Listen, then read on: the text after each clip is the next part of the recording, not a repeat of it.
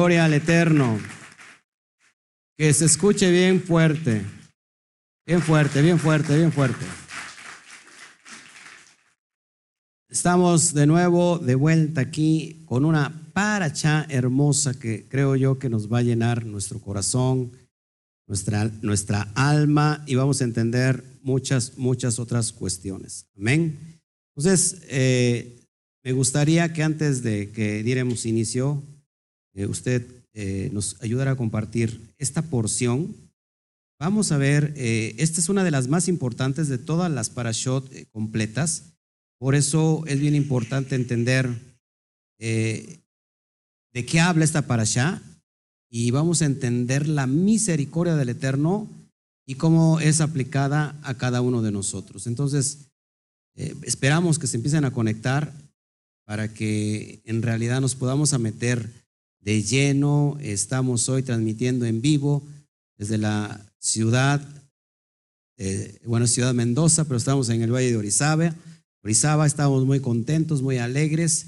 El Eterno está tomando toda esta cuestión y nos está enseñando cómo, cómo Él nos ama a través de sus porciones semanarias. Así que Ayúdeme a compartir, por favor, para que ya nos metamos de lleno al estudio. Amén. ¿Cómo está después de la comida? Un poquito, viene el rebote, ¿verdad? Cae al estómago la comida y el rebote es a veces el sueño. Pero estamos en Shabbat ya para estar en la recta final del ocaso y complacernos con lo que todo el Eterno nos quiere, nos quiere brindar en esta noche. Eh, en esta noche, bueno, ya digo, en esta noche, bueno, en esta tarde y es espectacular lo que estamos viviendo. Por favor, ayúdenos, compártanlo, no sea malo. Viene entrando la persona que ya es famosa, ya le hablaron de otro estado, de otra región, de otro país. hablaron de China, que se lo llevan a China. Yo no me opuse, le dije, pues usted se lo puede llevar a China. ¿No? Este, pero gloria al Eterno. Así que, por favor, compártanos, compártanos antes de meternos de lleno a esta gran porción impresionante. Yo quiero este, que, nos, que todos estemos de acuerdo. Vamos a ver por qué esta parashá es la más importante, por qué esta parashá es la más importante de todas, porque esta parashá habla de la entrega de la Torah. Habla de la entrega de la Torah de, de ahí en, en Sinaí, cuando es entregada la Torah. Sin embargo, esta parashá que tenía que haberse llamado quizás hacer Hatibrot, la entrega de la Torá, qué sé yo, toma el nombre de Itro, Itro. Y vamos a ver por qué Itro se llama esta parashá y no se llama la entrega de la Torá, puesto que es bien importante la entrega de la Torá. Y vamos a entender, vamos a entender este concepto de cómo aplicamos esto a nuestra vida. Así que yo les, les invito, por favor, añádanse, añádense, están a tiempo todavía de, escuchar esta parasha y gozarnos juntos, porque voy a hablar de los, de los famosos diez mandamientos. ¿Cuántos saben que ni son, no son mandamientos, no son diez mandamientos? En realidad es un decálogo y dentro de, esos, de esas diez expresiones, de esos diez enunciados, vienen 14 mitzvah. 14 mitzvah que nos van a enseñar muchas cuestiones eh, de cómo es lo que le agrada al Eterno. Saludos, Nilton, Shabbat Shalom. ¿Qué pasó? Él, eh, ¿Qué te dijo el hermano Toño? Él se contactó con el hermano Toño. Dice que le, da mucha, este, mucha alegría y mucho gozo cada vez que hablamos con el hermano Toño. Le aseguro que después de hablar ahorita por teléfono, como que ya no le va a causar mucho grado. Entonces, eh, no, no sé. no, no es cierto. es, el hermano Toño es una belleza. Además, el hermano Toño está cumpliendo años hoy. Hoy está cumpliendo años. Así que están todos invitados. Allá donde vende tacos para que le haga el, gasto y le den este, una comisión más.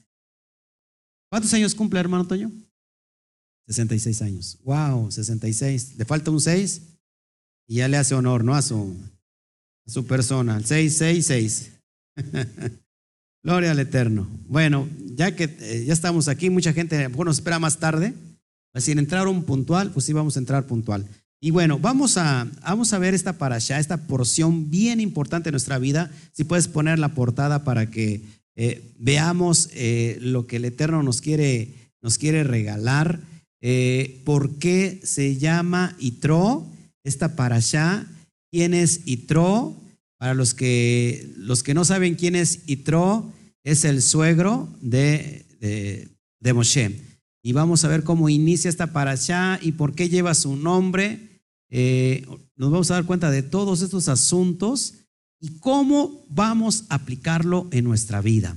Es, eh, ¿Qué será más importante? Las, los diez mandamientos, los, los diez, el decálogo, las diez enunciados, o será más importante el personaje de Itro?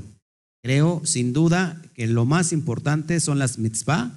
El Eterno nos tiene preparados, pero ¿cómo es que este personaje entra en escena y y lo pone y le pone esta paracha, la más importante, le pone Itro. Amén. Vamos a meternos en materia, es impresionante. Vamos, este se llama la paracha Itro. La lectura es de Shemot 18, capítulo 18, verso 1 al capítulo 20, versículo 23. Ustedes se supone que ya lo deben de haber estudiado en casita. Ustedes se regocijaron en casa. Eh, hablamos, se habló de los de la entrega de la Torah y vamos a estar escudriñando todos estos conceptos. Amén. Eh, el número de esta paracha es el número 17. 17. Si yo sumo el valor reducido de 17, nos da el número 8. Y, no, y 8, ¿qué tiene que ver el número 8? El número 8 tiene que ver con la letra Het. Het, que su pictografía es un muro, es una pared. ¿Qué, significa la jet? Separar, apartar, ¿sí? ¿sí? Por eso es el muro. El muro, separar, apartar. Y también el número 8 tiene que ver con nuevos comienzos. Esta para allá, sin duda, es un nuevo inicio para el, pueblo de Israel. Esto es impresionante, la verdad. Excelente. Y esta parasha hace porción a la entrega de la Torah en Sinaí. Ahí es donde vamos a, el pueblo, Bené Israel, recibe la Saceret Hatibrot, las, el, decálogo, lo que conocemos como los diez mandamientos, y el pueblo se regocijó y vamos a entender todos estos conceptos. Así que acompáñenme, por favor. Les invitamos que nos compartan a todos, si es posible, por todos medios para que podamos llenarnos hoy de gozo. Amén. Vamos a, ver cómo inicia esta porción. Dice así, capítulo 18, verso 1, dice, oyó Yitro, sacerdote de Midian, suegro de Moshe, todas las cosas que Elohim había hecho con Moshe y con su pueblo y con Israel su pueblo y cómo el Eterno había sacado a Israel de Mitzrayim. La palabra clave aquí es Bayisma Itro Cohen Midian. Bayisma Yitro Cohen Midian. Entonces la palabra subrayada en amarillo es la palabra clave. Oyó Yitro. Entonces, si como inicia una paracha, es lo importante, acuérdense que como inicia, la palabra con que inicia, siempre va a ser la semilla de la paracha. ¿Eso qué nos va a enseñar, hermanos?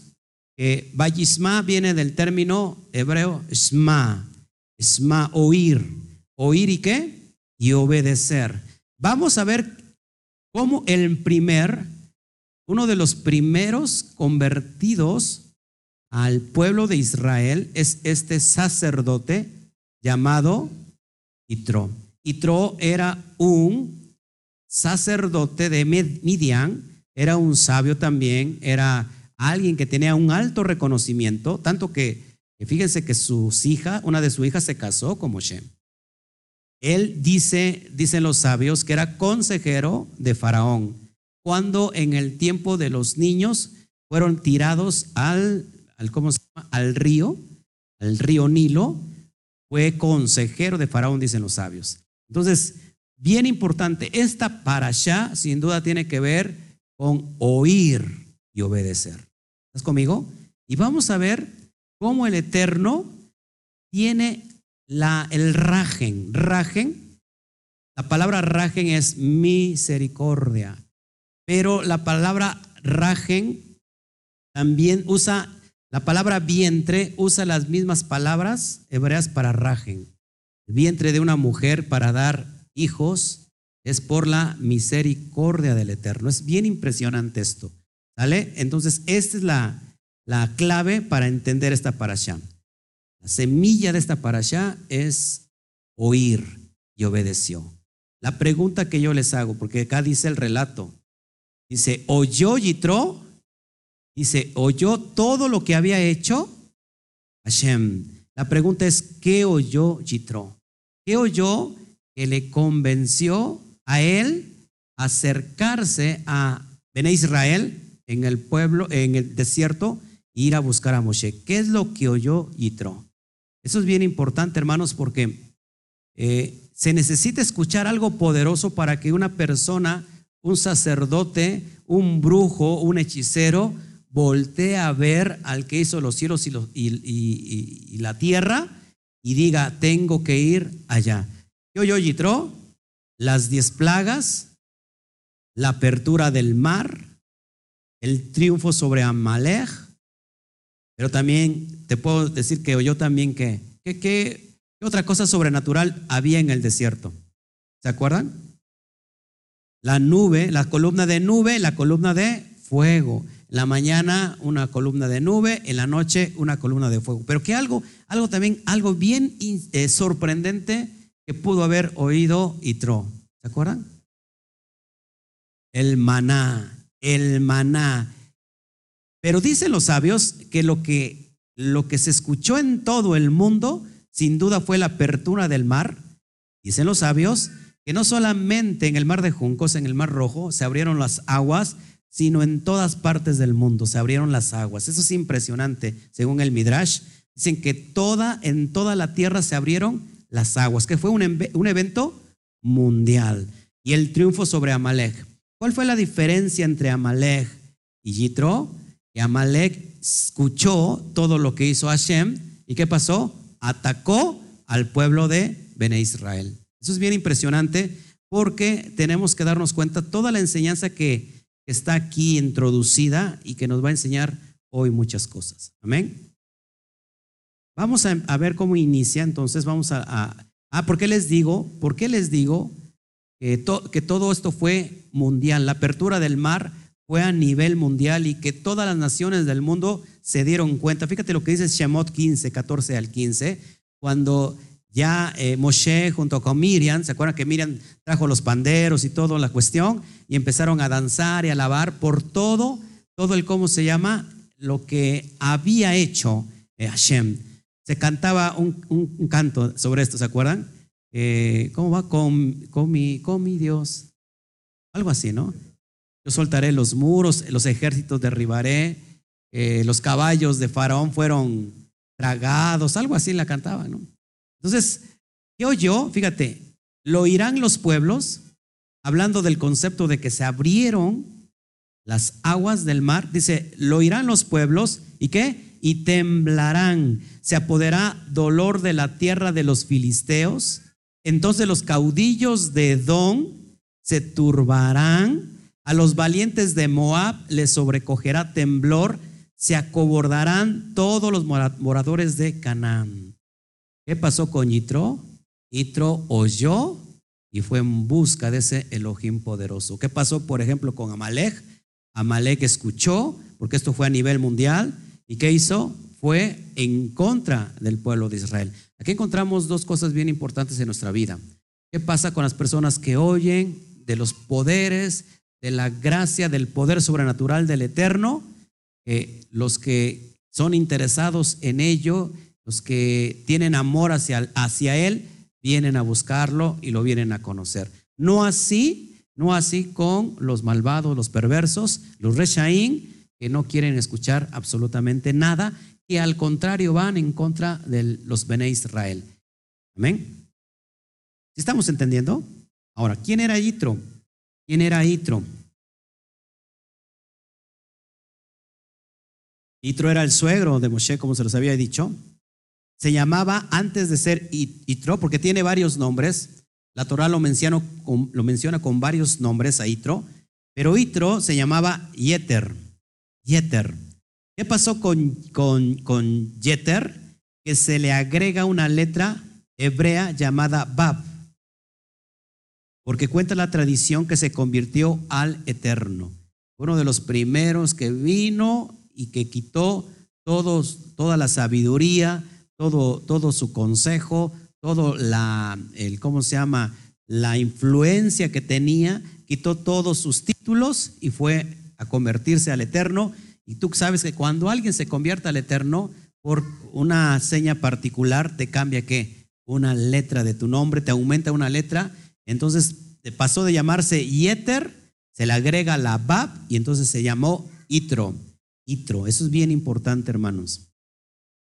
Igual que Abraham, ¿qué pasó con Abraham? Se le agrega una letra, una letra, se llamaba Abraham, y Abraham fue uno de los propulsores en anunciar la Torah.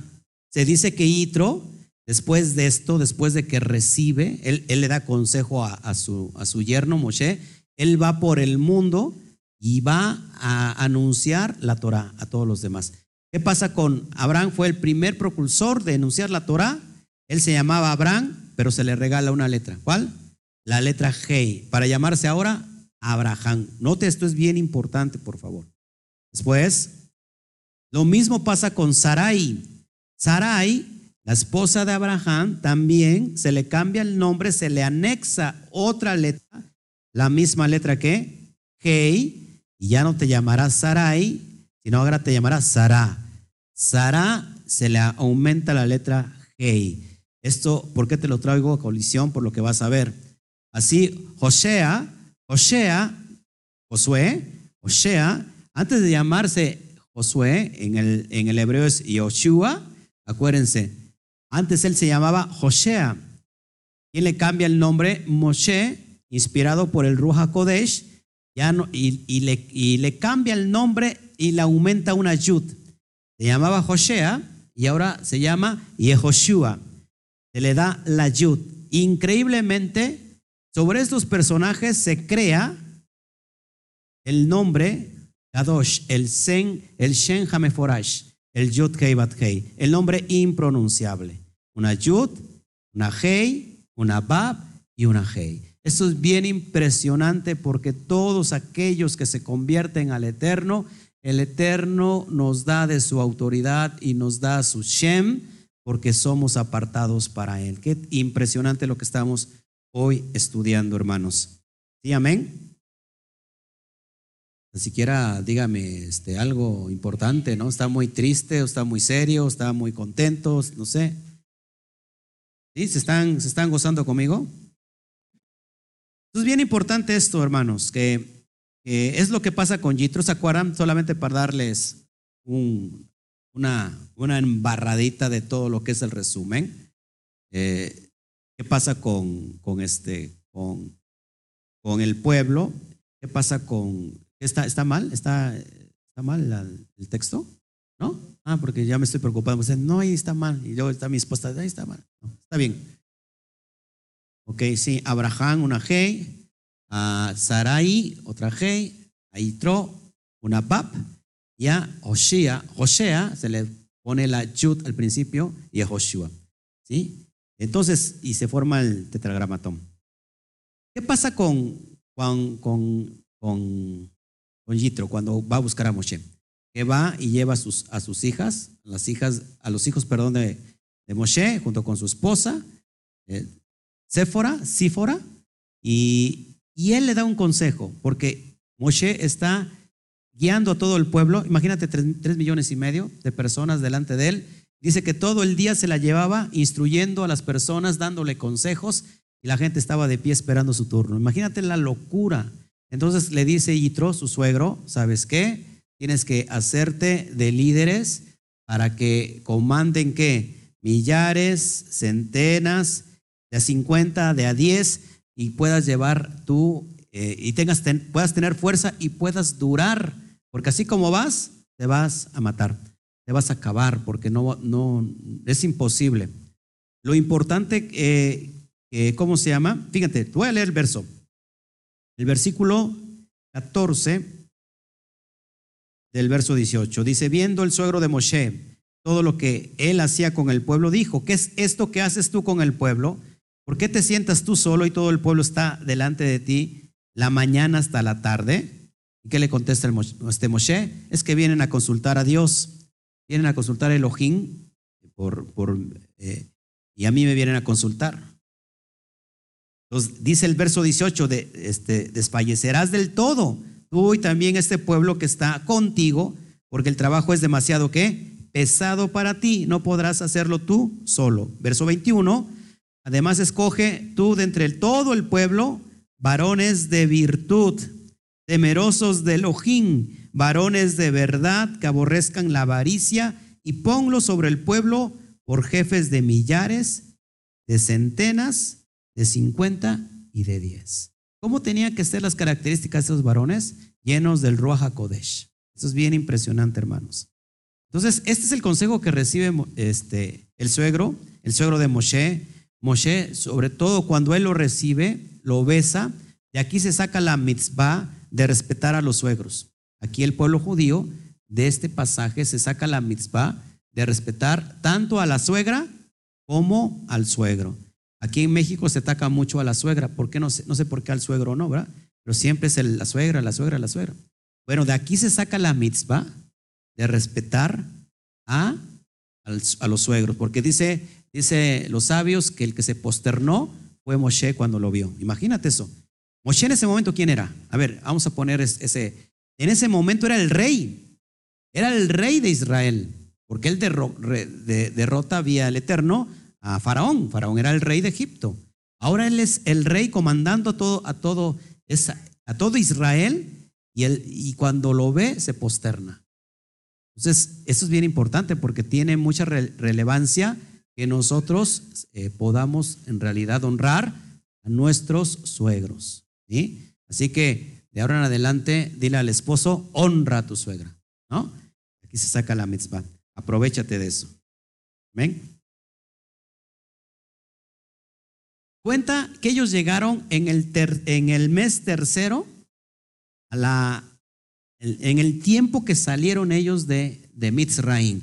Eso es decir, que entraron en el mes de Sivan y ellos reciben la Torah el 6 de Sivan. ¿Sí? ¿Cuándo es eso, hermanos? ¿Cuándo se cumple eso? ¿Qué fecha es que nosotros celebramos la entrega de la Torah? ¿Eh? No, en Shavuot al, a la cuenta del Homer, el día que 50. Eso es bien importante, hermanos, porque ¿qué, esta qué, qué analogía es? Acuérdense que se firma la que tú va. La que tú es la Torah, el contrato matrimonial.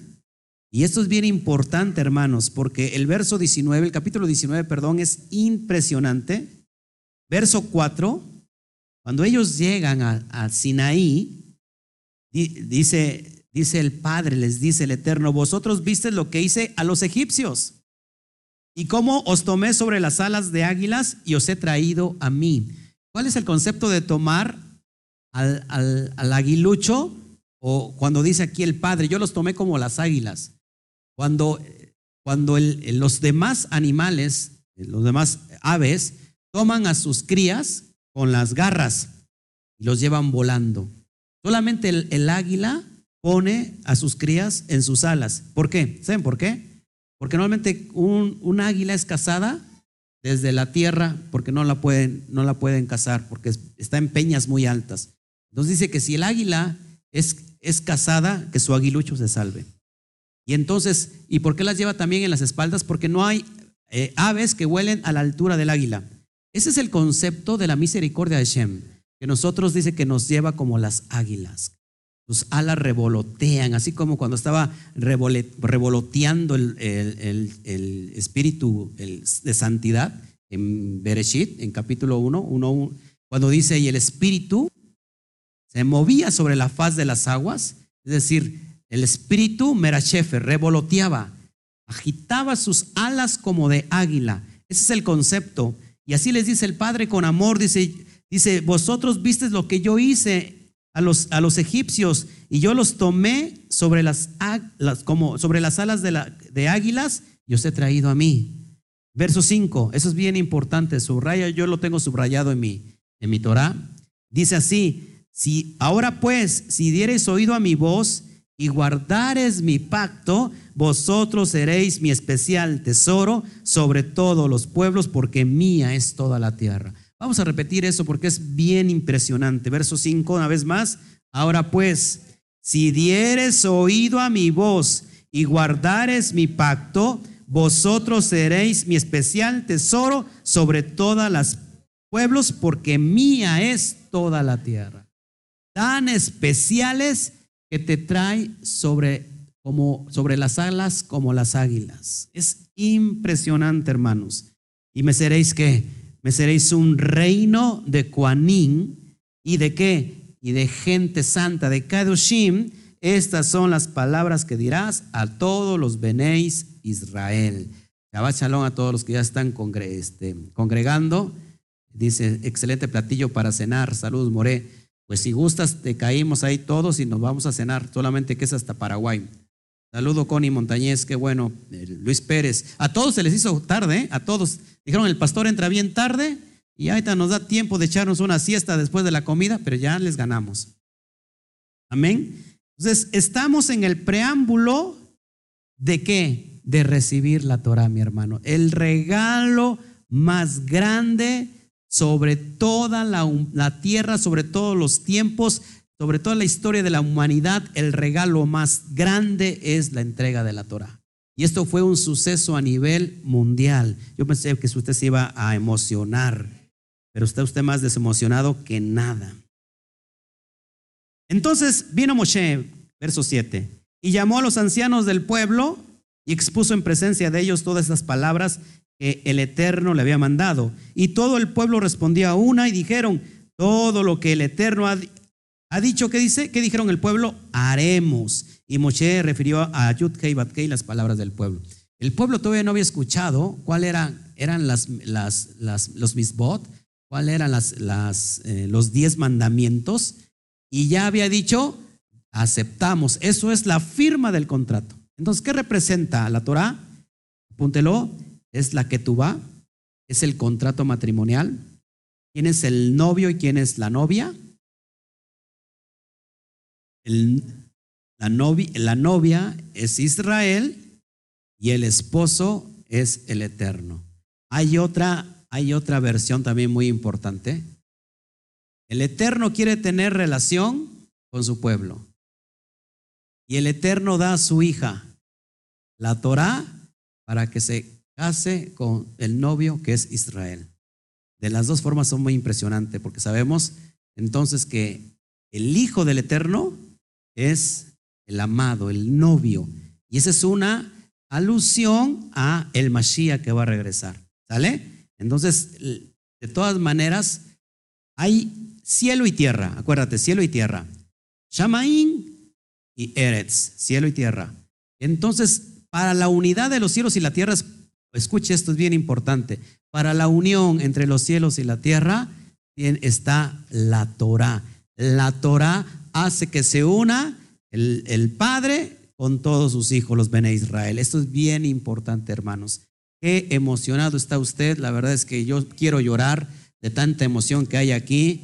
No sé si llorar o reír. La verdad es que, híjole, Estamos hablando de cosas impresionantes. Espero que los que nos están viendo no estén así, por favor. Es más, ya quisiera decir, ¿saben qué? Este, aquí, aquí la paramos y ahí muere, este, ahí nos vemos de ocho días. Eso es impresionante, hermano. Sacudes el sueño, pegues una cachetada, eh, pellizca al esposo, a la esposa, eh, que brinque aunque sea. Esto es impresionante. Y Yahweh dijo a Moshe, el Eterno dijo a Moshe, verso 10, ve al pueblo y santifícalos hoy y mañana y laven sus vestidos.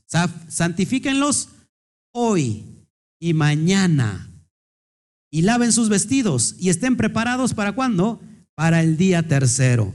Porque el tercer día el Eterno descenderá a sus ojos de todo el pueblo sobre el monte de Sinaí.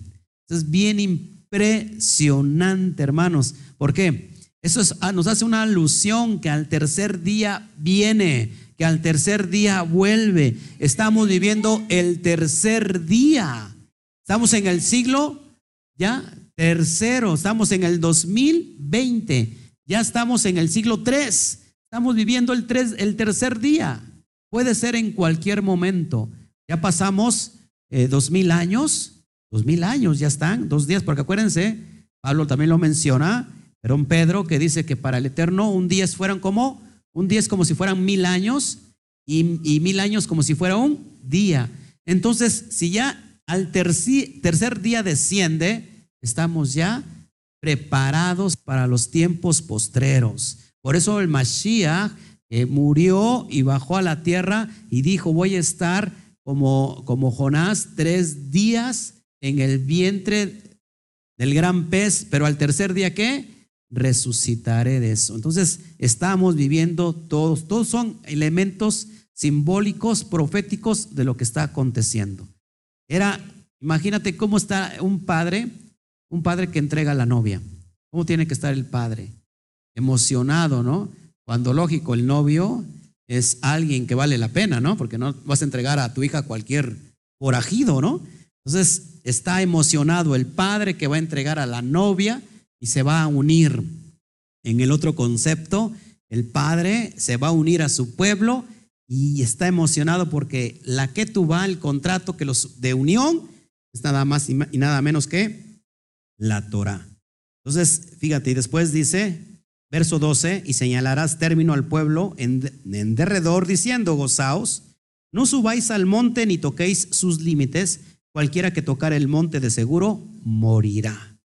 No lo tocará mano porque será apedreado o asateado sea animal o sea hombre, no vivirá. Cuando se suene largamente la bocina, subirán al monte. En ese momento, hermanos, la tierra se estremecía, se podían ver los sonidos. ¿Cómo es que ver los sonidos?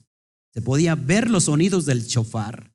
Imagínate, dice que la gente solamente, dice los sabios, solamente alcanzaron a escuchar, yo soy tu Elohim que te sacó de la tierra de los, de, los, de los egipcios, no tendrás dioses ajenos delante de mí, y que en ese momento se caían muertos y volvían a la vida. Pero que, imagínate el peso de gloria, el peso de gloria.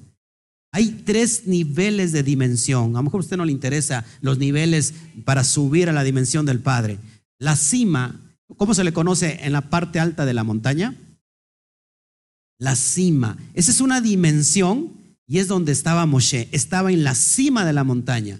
Hay otra dimensión, la nube. La nube, esa es otra dimensión. Pero la tercera dimensión poderosa es la presencia de la nube. Ahí estamos hablando de cosas mayores. Usted a lo mejor no se lo ha imaginado, pero este era un evento mundial. Imagínate, eh, tronaba, había, había truenos, había relámpagos. El chofar no era una bocina, dice que iba en aumento.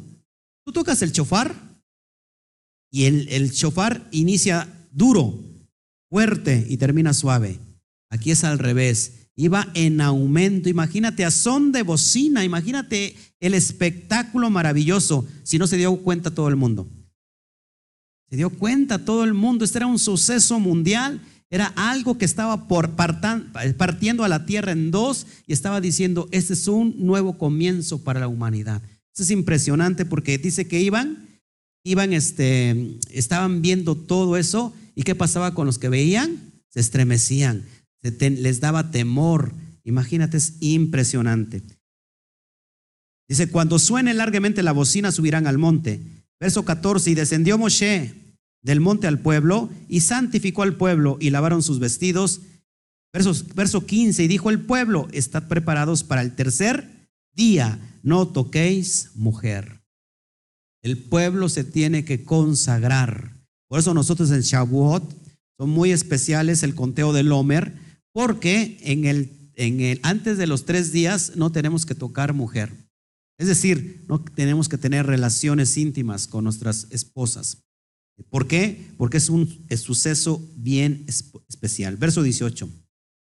Todo el monte que dice, el Sinaí humeaba porque el Eterno había descendido sobre él en fuego y el humo subía como el humo de humo y todo el monte se estremecía en qué? En gran manera. El sonido de la bocina iba en aumento.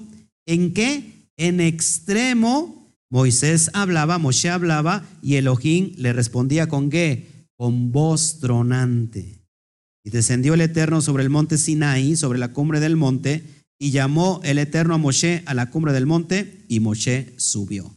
Bien importante, hermanos, porque nos, imaginamos, cuando dice que él descendió, en realidad descendió su cabot, su sequiná, su gloria, pero no, él no puede haber descendido ¿Por qué?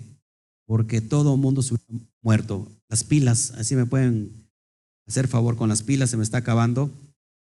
Impresionante, hermanos. Por eso vamos a meter a todas las, lo que enunciados, estos diez enunciados que se le han conocido como las Aseret Hatibrot o el Decálogo o los diez mandamientos. ¿Cuántos saben que no son diez mandamientos ahí? ¿Cuántos sabían eso? En realidad son 14 mitzvah. No son 10. Vamos a entender eso. Sí, lo voy a cambiar. Estas las cambiamos ayer, ¿no? ¿No? Bueno, acá pónmela. A veces no son, no son grandes. Todos pónmelas acá. Si se me viene, se me va el, audio, lo ponemos. Todos aquí, hermanos. Y bueno, entrega las Aseret Hadibrot. ¿Qué es, qué es? Son los diez enunciados. Los diez enunciados. Toda, toda Rabá. Gracias. Los diez enunciados. Y vamos a estudiar esto. ¿A cuántos les interesa esto? Es muy importante. Este es el preámbulo a recibir toda la Torah. Esta es la base, acuérdate, apúntalo, esta es la base de todo, de todas las, las misbot, los mandamientos de parte del Eterno. Esto es lo más importante. Quizás si yo te digo que son 14, para empezar te digo que son 613, te, te espantas. Bueno, cumple estas 10 y cumples todo. Y si te digo que son 14, va a decir ya le aumentas a 4. Vino Mashiach y todo esto lo, lo, minimizó en cuanto? En dos mitzvot. Amarás tu Elohim con toda tu mente, con toda tu fuerza, con todas tus fuerzas, con toda tu mente, tu alma y tus fuerzas. Deuteronomio, verso 4, capítulo 4, verso 6. Y la otra que dijo, llamarás a tu prójimo como a ti mismo, Levítico 19, 18. Con eso cumples todos estos 10 mandamientos que vamos a estudiar. Los primeros cuatro o cinco pueden estar relacionados con la relación que tienes con el Eterno. Padre, con el pueblo, contigo. Exclusivos para guardarlos, para honrarlo a Él. Y los restantes mandamientos, porque vamos a ver cómo está dividiendo esto, es la relación que tú tienes con tu prójimo. Por eso en Levítico 19, 18, dice, amarás a tu prójimo como a ti mismo.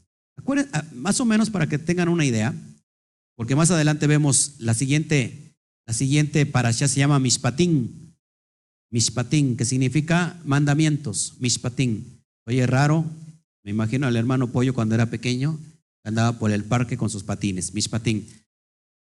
Y habla de todos los mandamientos. de cuenta que esta es la base y después te los va a explicar paso por paso. Todas las leyes paso por paso. Pero eso en realidad es lo que quiere decir.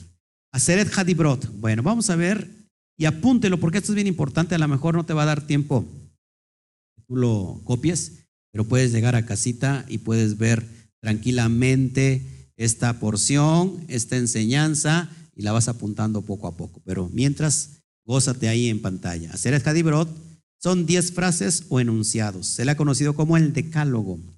Decálogo viene de diez. Decálogo. ¿Sí? La palabra década. ¿Qué significa década? Diez años. Viene de diez. En realidad contiene 14 mandamientos, 14 mitzvot. Diez enunciados. Esto sobre todo se lo debemos al contexto cristiano que sacaron 10 mandamientos, pero en realidad en la perspectiva hebrea son 14 mitzvot. ¿Vale? ¿Quieres escucharlos? ¿Quieres verlos? Qué bueno a todos. Shabbat Shalom a todos los que nos están viendo. Primer enunciado. Primer enunciado. Lo voy a leer. Míralo ahí en pantalla. Dice, Anoji Hashem Eloeja Asher Obsetija. Yo soy tu Elohim que te sacó. Y cuando dice en el verso 2, yo soy tu Elohim que te sacó de la tierra de Mitzraim, de casa de servidumbre. ¿Cuál es la primer mitzvah? Saber que Hashem es. Saber que Hashem es. Que nos tenemos que acordar de dónde venimos. Que no merecíamos nada, que estábamos en la esclavitud, éramos esclavos del pecado. Y Hashem nos libró del pecado y de la muerte. Pues, ¿Cuál es la primer misbah del primer enunciado?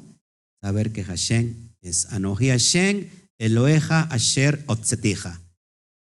Yo soy tu Elohim que te sacó. Nunca se te olvide eso, nunca nos olvidemos de eso. Amén. Apúntalo y tú lo vas a estar viendo ahí en, en ¿cómo se llama? En pantalla. Y bueno, ahí estarás viendo, escudriñando todas estas cuestiones hermosas. Vamos al segundo enunciado. Lo tienes ahí en pantalla. Lo Iye leja Elohim ajerin alpanai. Lo Iye leja Elohim ajerin alpanai. Que significa no tendrás dioses ante mí. No tendrás dioses, verso 3, dioses ajenos delante de mí. La palabra panai viene de la, de la, del hebreo cara. En pocas palabras está diciendo el Eterno, no tendrás otros dioses delante de mi cara. Es decir, no me veas la cara. No me veas la cara. Lo eye leja Elohim ajerin al panai. De ahí se, desprenden estas mitzvah que, que tienes en pantalla. La misma número dos es no creer en ninguna otra divinidad más que en Hashem.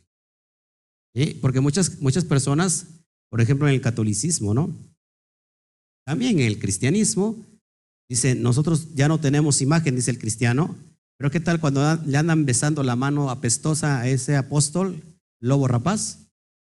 ¿No lo ven como una imagen? ¿No? Porque lo idolatran, lo idolatran. Y dice el Eterno, no tendrás dioses delante de mi cara, no me, no me verás la cara para que tengas otro Dios. La mitzvah número dos. La mitzvah número tres sería no hacer una estatua con fines idolátricos.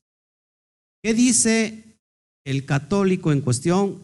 Esa es una imagen, yo no la adoro, la venero. Señores y señoras, es exactamente lo mismo. Venerar viene de la misma raíz etimológica y es adorar. O sea, puedes tener una esfinge de cualquier cosa. Por ejemplo, hay mucha gente, hay mucha gente aquí. Por ejemplo, yo tengo una, una estatua de, del león de la tribu de Judá. Muy bonita, la pusimos. La tenemos, no hay ningún problema, porque no hay, no es con qué, con aspectos idolátricos. No sé si me explico. Hay personas que tienen, por ejemplo, ranas Mucha gente sabe, eso sí, es, delicado. ¿Por qué? Porque la esencia, la raíz de una rana es para atraer dinero. Y vemos que una de las plagas con que el Eterno destruyó a los egipcios tiene que ver con un dios llamado rana. La rana representa un, un dios pagano, también representa a los Shedim, demonios. Mitzvah número cuatro, mitzvah, la palabra mitzvah es mandamiento. Mitzvah número cuatro no arrodillarse ante la idolatría, incluso si no se pretende adorarla. ¿sí? No arrodillarse ante la, la, imagen, vaya, incluso si no se, se pretende adorarla. ¿Cómo es esto? Si hay una imagen y por casualidad se te cayó algo y te arrodillas para buscarlo, no hagas eso. No hagas eso. Mitzvah número 5. ¿Estamos entendiendo, hermanos? Quiero entender, creo que es el sueño, ¿no? que es el cansancio, que a lo mejor los gobierna, eh, eche fuera todo el cansancio y toda manipulación del, del Satán. El Satán es el adversario, te quiere desviar para que no escuches. Mitzvah número 5, no adorar idolatría en lo que es propio de ella. Todo lo que es adoración, por ejemplo, en el billete hay imágenes, ¿no? ¿Cuándo adoras un billete? Cuando el dinero se vuelve tu Dios. Porque acuérdense, el dinero no es pecado, sino el amor al dinero. Eso es lo que es pecado y es idolatría. Entonces ya vimos que vemos, ya vamos en la quinta mitzvah, en el segundo enunciado. ¿Todos hasta aquí tenían alguna duda? ¿Un coleccionista? No, una colección, pero eh, que, no, que no sea, dice, no adorar idolatría en lo que es propio de ella. O sea, eh, sí, exactamente para que no vayamos confundidos. Porque, ¿Por qué te lo digo esto? Porque con todo respeto hay mucha gente que dice, yo tengo ahí una imagen, me la regaló mi abuelita, y si la rompo creo que a lo mejor estoy deshonrando a mi abuelita. Para empezar, tu abuelita, si ya murió, si está, ya no está aquí, pues en paz descanse, no se da cuenta, porque dice la Torah que los muertos, muertos están. Entonces, ¿qué tengo que hacer? No tienes que regalarla, tienes que qué? Que tirarla. ¿Por qué? Porque ¿cuál es la esencia de la imagen? Adorarla. Adorarla. ¿Con qué sale normalmente el, amigo católico? No, ven, no adoramos imágenes. Veneramos. Venerar exactamente lo mismo. ¿Qué dice con el cristiano? No tiene imágenes. Pero ¿qué pasa cuando idolatra a un hombre? Es lo mismo.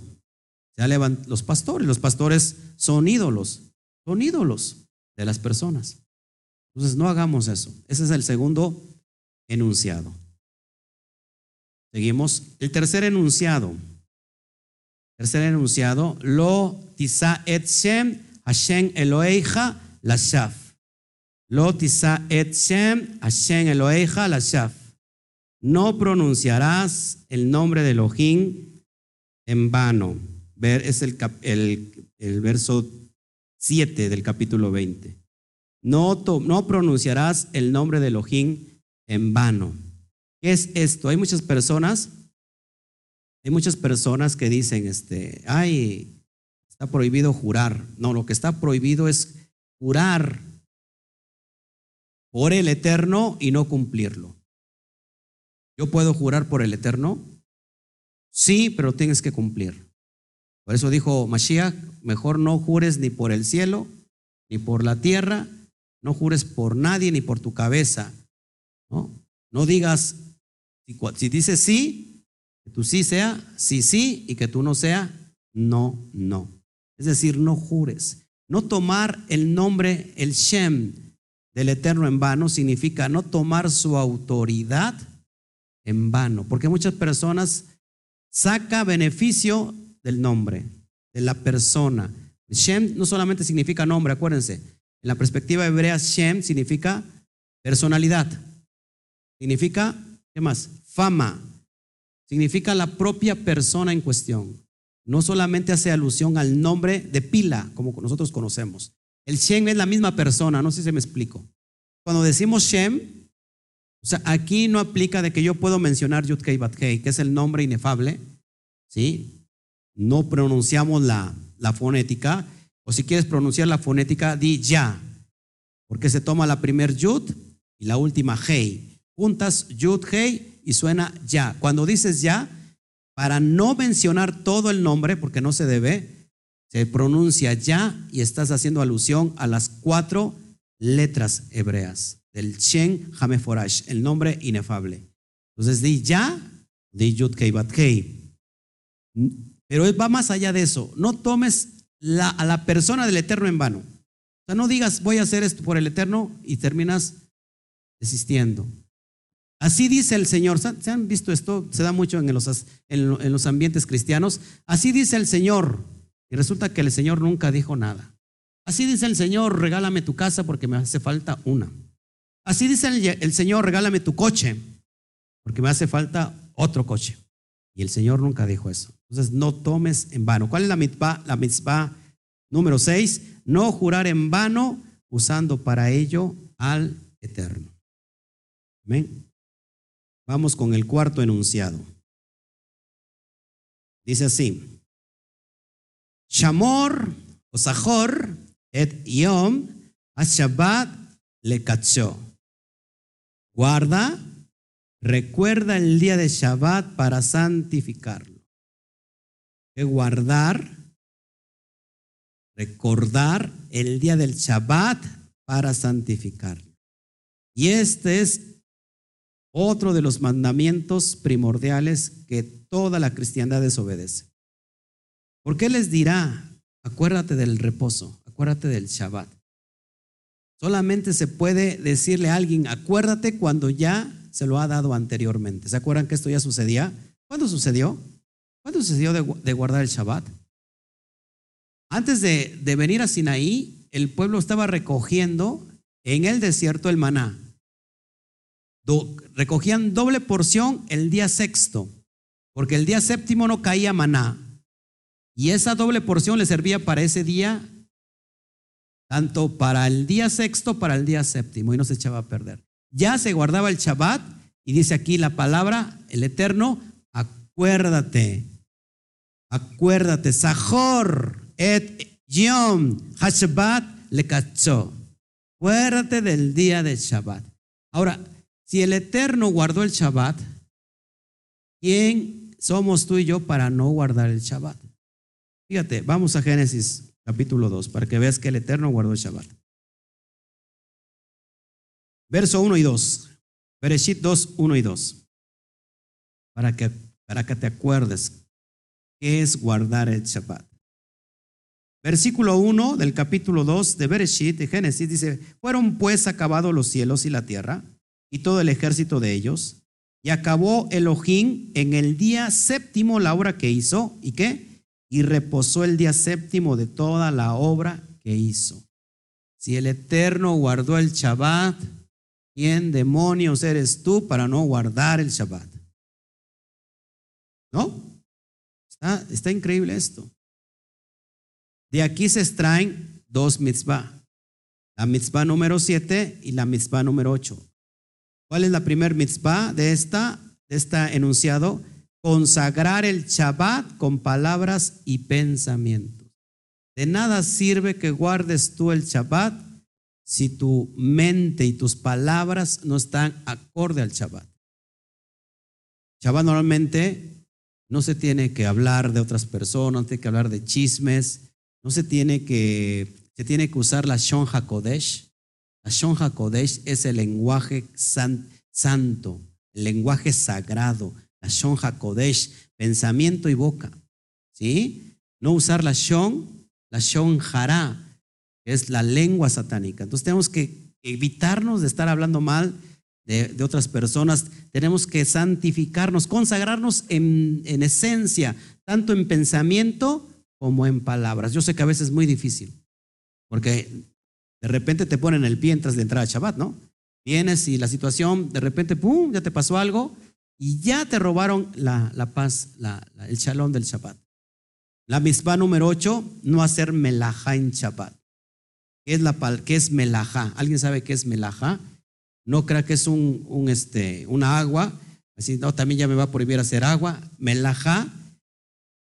La Torah comprende el término melajá con las limitaciones a nuestra actividad del, del Shabbat de esta manera traducir el carácter sublime de aquello que está presentado en la noción del Shabbat, es decir, la vida práctica de nuestra actividad corriente. Para, para que no te abrume con palabras, Melajá es la condición fundamental para todo aquello relacionado con el observar el Shabbat. No harás ningún tipo de trabajo. ¿Sí? Melajá es decir, no harás ningún tipo de trabajo. Cese de todo trabajo. Tanto de ustedes, de nosotros, como inclusive de las bestias. ¿Sí? No, estoy, ¿Por qué te me quedas viendo bien enojado? de las bestias, sí, porque en ese tiempo ponían, y en este, y hoy también, la persona que es, por ejemplo, es una persona agricultora, ¿qué pasa? Los pone a trabajar y en Shabbat se tiene que acabar, cesar, cesar el trabajo. ¿Cuál es la única actividad digna de hacer, entregarte a la Torah, con mente, alma y espíritu. ¿Sale? Seguimos adelante. Quinto enunciado.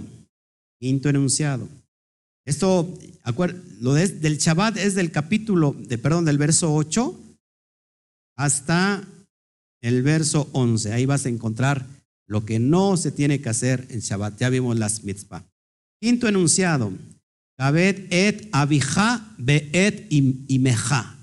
Kabet et abija beet imeja. Honra a tu padre y a tu madre. Honra a tu padre y a tu madre. El honrar a nuestros padres, no solamente el honrarlos con obedecerlos. Hay que obedecerlos. Se tiene que honrar al padre y a la madre ¿cómo? Suministrándoles verajá, economía, finanzas. ¿Sí? Porque ellos vieron de nosotros desde chiquitos. Bueno, algunos siguen viendo por ellos, ya tienen 60, 70 años y ahí siguen, siguen los padres por ahí siguiendo, ¿no? A veces pasa eso, a veces pasa eso. La mitzvah número 9, entonces de ahí, del quinto enunciado, es honrar al padre y a la madre. ¿Tienen alguna idea sobre, alguna duda sobre este, esta mitzvah, de cómo honrar al padre y a la madre? Hay que ayudar al padre, que ayudar a la madre. Esto también es limitante. A, honrar a papá y a mamá no significa estar pegado, en este caso a los padres para todo. Muchas veces los padres tienen decisiones diferentes y muchas, muchas veces las divisiones de los matrimonios a veces viene de los padres, porque le dicen, ¿saben qué? Y terminan divorciándose. Entonces, eh, por ejemplo, yo a mis padres les amo, les respeto, pero ninguno de ellos dos me dice qué es lo que tengo que hacer con Claudia, ¿no? Si no le dicen todo lo contrario, le dicen a Claudia lo que tiene que hacer conmigo. No, no es cierto. Su mamá también, ¿eh? Su mamá igual de Claudia, miren, mis respetos, es, no se meten. los padres se tienen que meter en la relación para qué? Para traer consejo, ¿vale? Seguimos adelante. Claro, también con nuestro comportamiento. ¿Por qué? Porque estamos dando propósito, estamos dando ejemplo de que tuvimos un, un buen, un buen, este, unos buenos padres que nos enseñaron. Hay veces que los hijos son, son desviados y no significa que los padres sean desviados, no sé si me explico. Porque los hijos a veces toman sus propios caminos, ¿no? Entonces, pero normalmente un niño, cuando desde pequeño es llevado en la esencia de la Torah, dice la Torah, como instruye al niño en su camino, y aunque fuere viejo, no se apartará de él. ¿Qué hacemos nosotros? Instruimos a los hijos y los hijos van a tomar su propio camino, pero sobre todo van a regresar a la Torah. Bendito sea Shem por eso. No, los hijos de la, de la guayaba o los hijos de la tostada, porque eso sí ya. Vamos al sexto enunciado. Verá que es bien, bien padre eh, estudiarlo así, ver todo lo, referente que está escondido. Sexto enunciado. Lo tirzaj, lo tirzaj, no asesines, no asesines. Ese es el sexto enunciado. Y eso lo encontramos en el verso 13 del capítulo 20. Lo no asesines. ¿Cuál es la misma? La misma número 10.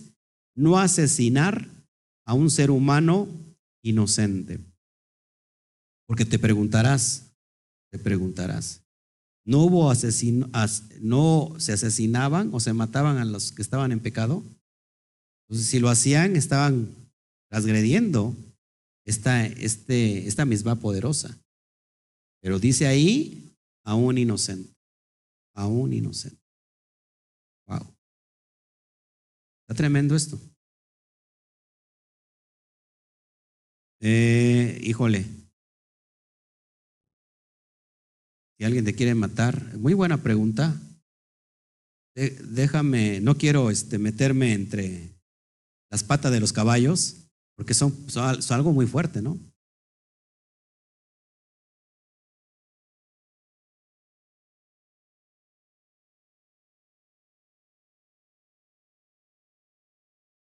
Matar.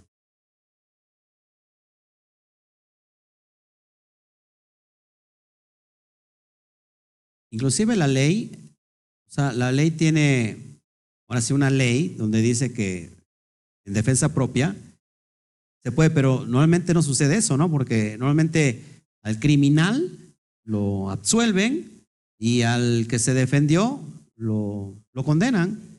En México, no sé si en otros países, pero en México en exclusivamente, a los malos los sacan libres.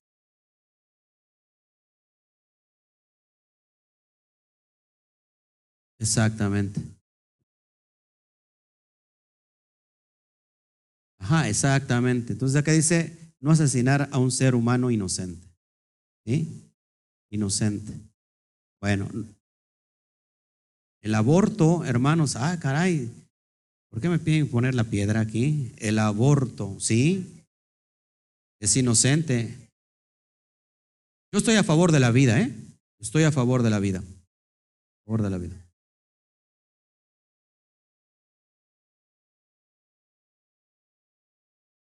No, es ya es un ser humano desde que está fecundado, donde entró, donde entró la, la semilla, el semen, en el óvulo, es un ser viviente, es un inocente.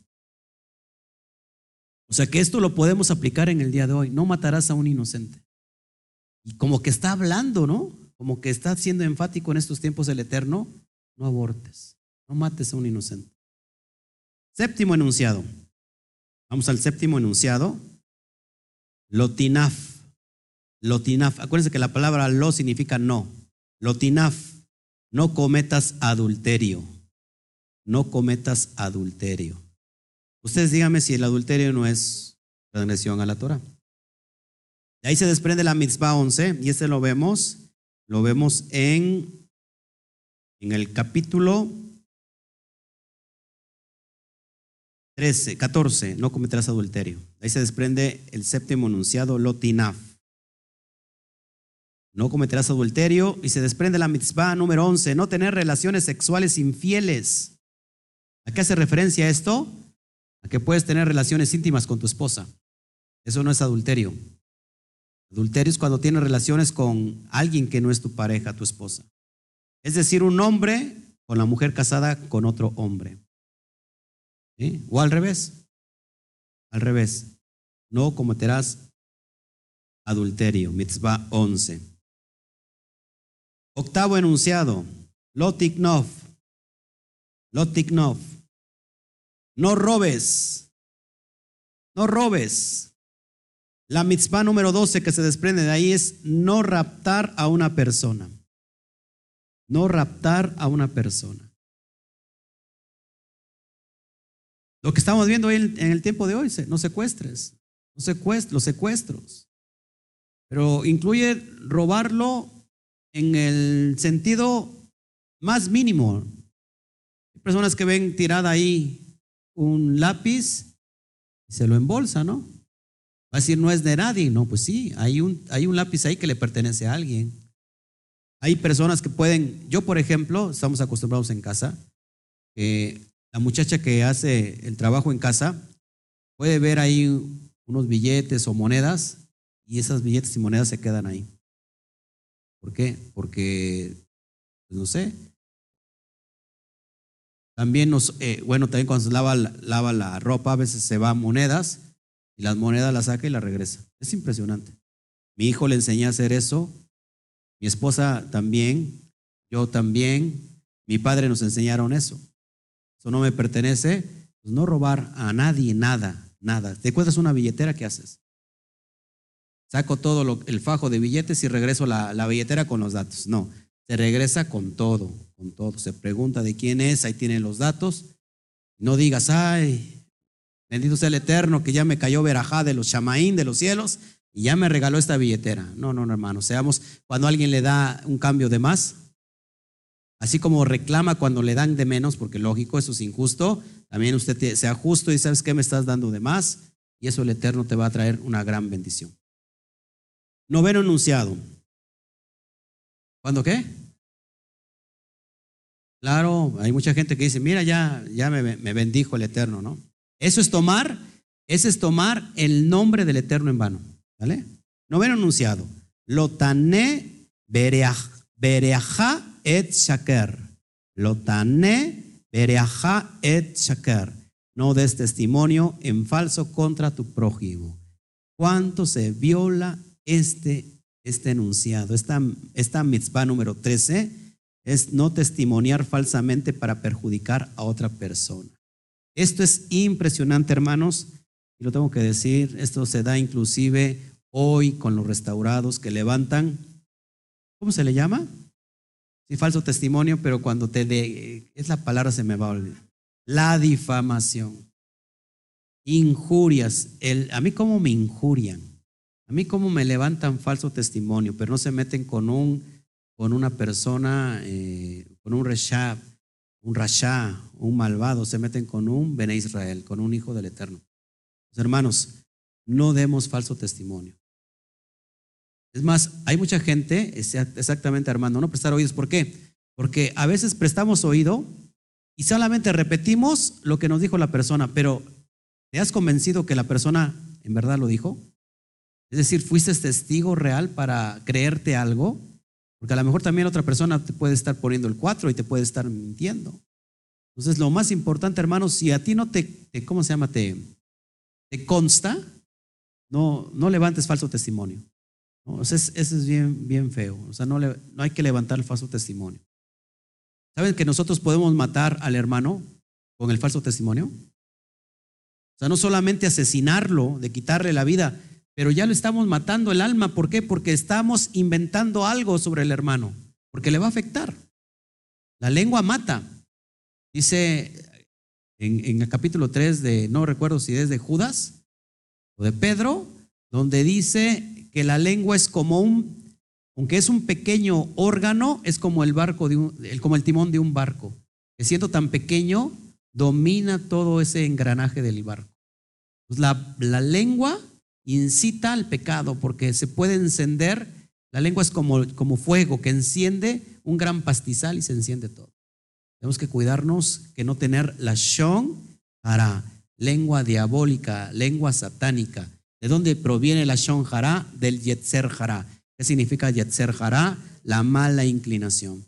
Entonces nosotros tenemos que tener siempre en nuestra boca la Shon HaKodesh, el lenguaje sagrado. El lenguaje sagrado es lo más importante. La Shon HaKodesh, bendice, bendice, bendice.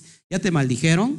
Bendice bendice. Aquí los que me maldicen se meten luego de repente a verme y yo este, se, asoman y yo les bendigo. Yo les, la verdad es que yo, yo, les, yo les bendigo que les vaya bien este, yo no tengo ningún problema, ¿sale? Entonces, misba 13 es no levantar falso testimonio.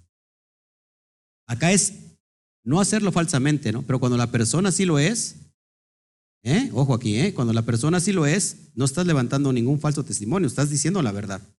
Y cuando es para eh, advertir a los demás, hazlo, ¿eh? Vale. Y décimo enunciado y último, lo tahmot, lo takmod, no codicies. Y de ahí se desprende la mispa 14, no codiciar la pertenencia de otro o sus vínculos. Esas personas codician lo que el otro tiene. Ay, como ese Rechaín tiene su coche y su casota, y yo que soy un Kadoshin no tengo nada. Estás codiciando lo que tiene la otra persona. Hay personas que se desaniman porque dicen, ¿Cómo las personas es que no guardan los pactos y andan mejor que yo? Aparentemente. Aparentemente, verás que tan grande es la caída. No sé si nosotros nos está el Eterno llevando de la mano, no, no este, no nos echemos para atrás. El Eterno es fiel. No codiciar la pertenencia de otro o sus vínculos. Luego quedan 599 mitzvot para conocer, respetar, guardar, cumplir y transmitir. 599 más 14 nos da a 613. 613 mandamientos totales, no todos están vigentes. No todos están vigentes, ya no hay el Beit Hamidash, ya no está el templo. Ya no están los sacrificios, lógico, porque no hay templo. Además estamos fuera de Eretz Israel, porque hay, hay que solamente son para Eretz Israel, es decir, para la tierra de Israel. Estamos nosotros entre las naciones. Pero ¿para qué te quiebras tanto la cabeza? Alguien me decía, ¿y cuáles son los 613 este, mandamientos para ver si los puedo llevar a cabo? Eh, no te, te quiebres la cabeza Si cumples estos 14 mispa, ya tienes para estar dando al blanco en todo lo, lo concerniente a la Torah. Amén, dele un fuerte aplauso al Eterno.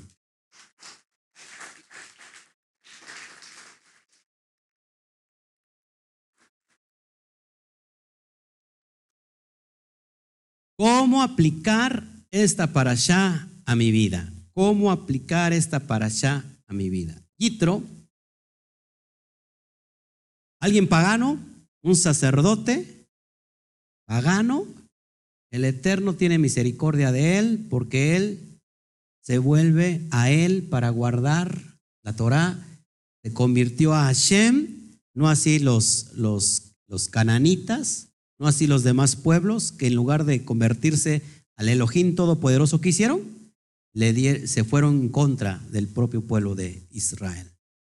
La misericordia que el Eterno nos tiene guardada, esta parasha que tiene que ver con la entrega de la Torah, tiene que ver con la forma efectiva de dar las besorot, de dar el mensaje de salvación, lo que hemos conocido como el Evangelio. Esta es la mejor clave de la persona cómo puede ser ligada a Israel, cómo puede ser restaurada, esta persona haga lo que hizo Itro, que deje fuera sus conceptos intelectuales, que deje fuera todos sus títulos, que deje, no importa lo que sea, que dé la, la vuelta, que gire, no puede girar 360 grados, no porque quedaría en el mismo lugar, sino que gire 180 grados, dé la vuelta y regrese y busque eh, al Eterno por las maravillas que escuchó y que oyó que hizo el Eterno en ese tiempo y vuelvan y digan, ¿saben que Yo quiero pertenecer ahora al Elohim, al único Elohim todopoderoso, al Elohim de Abraham, de Isaac y de Jacob y le quiero servir con todo. Por eso se le cambió el nombre y él siendo una persona de influencia, ¿qué hizo ahora? Influir sobre todo su pueblo. Esto es impresionante, hermanos. Lo mismo pasó con con, ¿cómo se llama? Con Cornelio. Cornelio siendo un líder de 100, de 100 soldados, era un, un, ¿cómo se llama? Un romano, un soldado romano. Él se entregó a la Torah.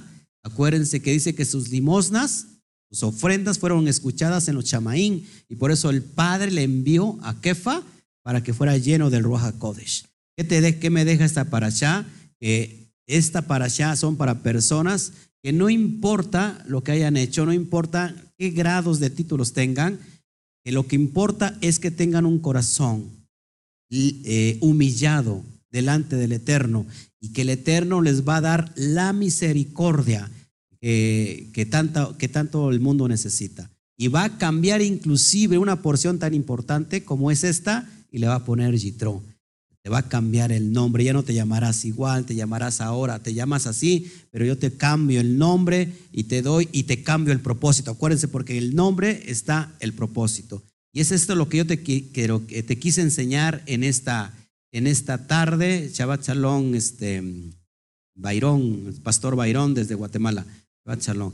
Lo que yo te quería entregar en esta bonita tarde de, del ocaso de Shabbat para que tú te vayas con este concepto, para que tú le digas a Hashem, gracias por la Torah, gracias porque solamente tu Torah me transforma, tu Torah me cambia, tu Torah me lleva a otra dimensión y lo que quiero hoy, quizás yo soy ese Itro, quizás yo soy ese Itro, que ha escuchado las maravillas y señales que hiciste a Israel y hoy me quiero volver a tu pueblo. Yo quiero venir a buscarte, yo quiero, yo quizás no sé mucho de esto, no conozco mucho del hebreo, lo único que sé, las maravillas que tú hiciste a Israel y yo soy ese Itro que viene en pos de aquel que da la vida eterna, el eterno y que quiero recibir tu Torah, quiero recibir el contrato matrimonial, ¿verdad? Para casarme, para unirme, para ligarme a tener una relación verdadera contigo, Padre. Ayer escuchábamos al pastor que decía que religión tiene que ver con ligar, la ligadura, un casamiento. Si nosotros queremos llevar a cabo una religión, es ligarnos al, al eterno. Y no nos podemos ligar solamente porque digo, yo quiero hacer tu voluntad. ¿Cómo me ligo al eterno? ¿Cómo me adhiero a él? Hay, hay una, una pegamina, una pegatina, perdón, para unirse a él. La pegatina es la Torah. La Torah nos, nos une, la Torah nos liga de manera eterna al, eterno, valga la redundancia, de, manera eterna al Todopoderoso. Y entonces si tú oyes, si tú prestas atención y dieres oído a mi voz y guardares mis preceptos, serás mi especial tesoro sobre toda la tierra, porque mía es toda la tierra. Y me serás un reino de Cuanín y de gente Kadosh. Dale un fuerte aplauso al Eterno.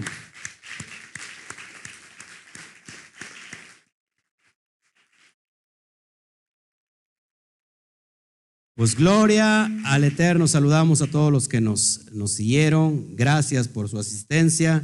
Hemos estado muy contentos. Llévate esta para allá, esta porción. Espérala en el Instituto Orá por escrito para que la tengas ya y puedas tú reflexionar. Y bueno, que esto te dé luz, te dé claridad. Gloria a Shem por todas las cosas. Gloria a Shem por tu vida. Gloria a Shem por mi vida. Gloria a Shem por su Shabbat. Gloria a Shem por su Torah. Gloria a Shem por el término de Shabbat que hoy lo levantamos para declarar el, el Shawatov, es decir, el buen inicio de semana. ¿Cómo nos vamos con esta semana? Cargados de fe, de muná, porque el Eterno es bueno y para siempre su misericordia y se acordó de nosotros y se sigue acordando de nosotros a través de su bendita Torah. Así que vuelve a dar un fuerte aplauso al Eterno.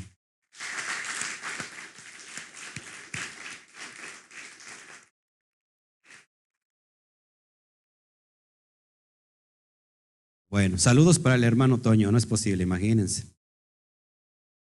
Ahorita no está el hermano Toño, está dando clases este, a, a los niños de allá. Bueno, pero nos vamos entonces, mis hermanos, les amamos, no se olviden, estamos aquí. Esta semana, la, la paracha que sigue es la porción de Mishpatín y vamos a ver todo lo implícito a cómo se debe de, llevar a cabo los, mandamientos, ¿sí? todos los requerimientos que tiene el Eterno para nosotros. Les amamos, sin duda alguna. El Eterno me los bendiga. Y nos vamos con el saludo, perdón, con la despedida oficial. La cuenta de 3, 1, 2, 3.